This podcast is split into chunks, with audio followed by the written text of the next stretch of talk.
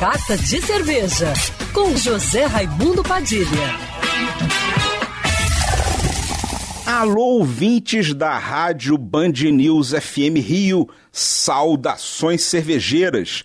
Bem-vindos ao primeiro Carta de Cerveja do ano.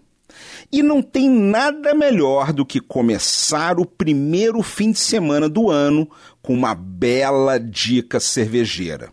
Inaugurou há pouquíssimo tempo, agora em dezembro, o Raiz on Tap, um bar em Ipanema com 12 torneiras de autosserviço de chopp, sendo algumas de marca própria, feitas pelo próprio dono do bar, o Pedro Ribeiro, que é cervejeiro com longa trajetória na cerveja artesanal, um dos pioneiros na produção de cerveja caseira aqui no Rio, fundador da Confraria do Marquês, que ensinou vários cervejeiros a produzir cerveja na panela e é consultor hoje do Na Real Brew House.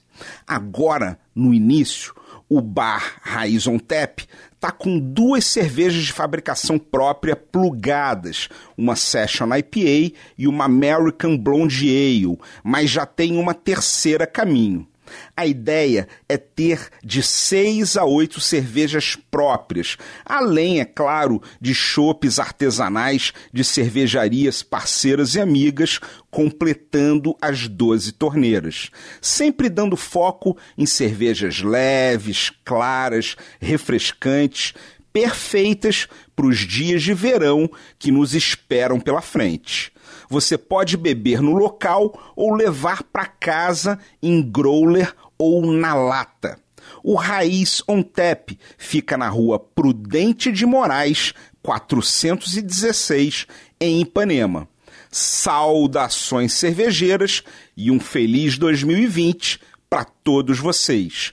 E para me seguir no Instagram, você já sabe, arroba Padilha Sommelier.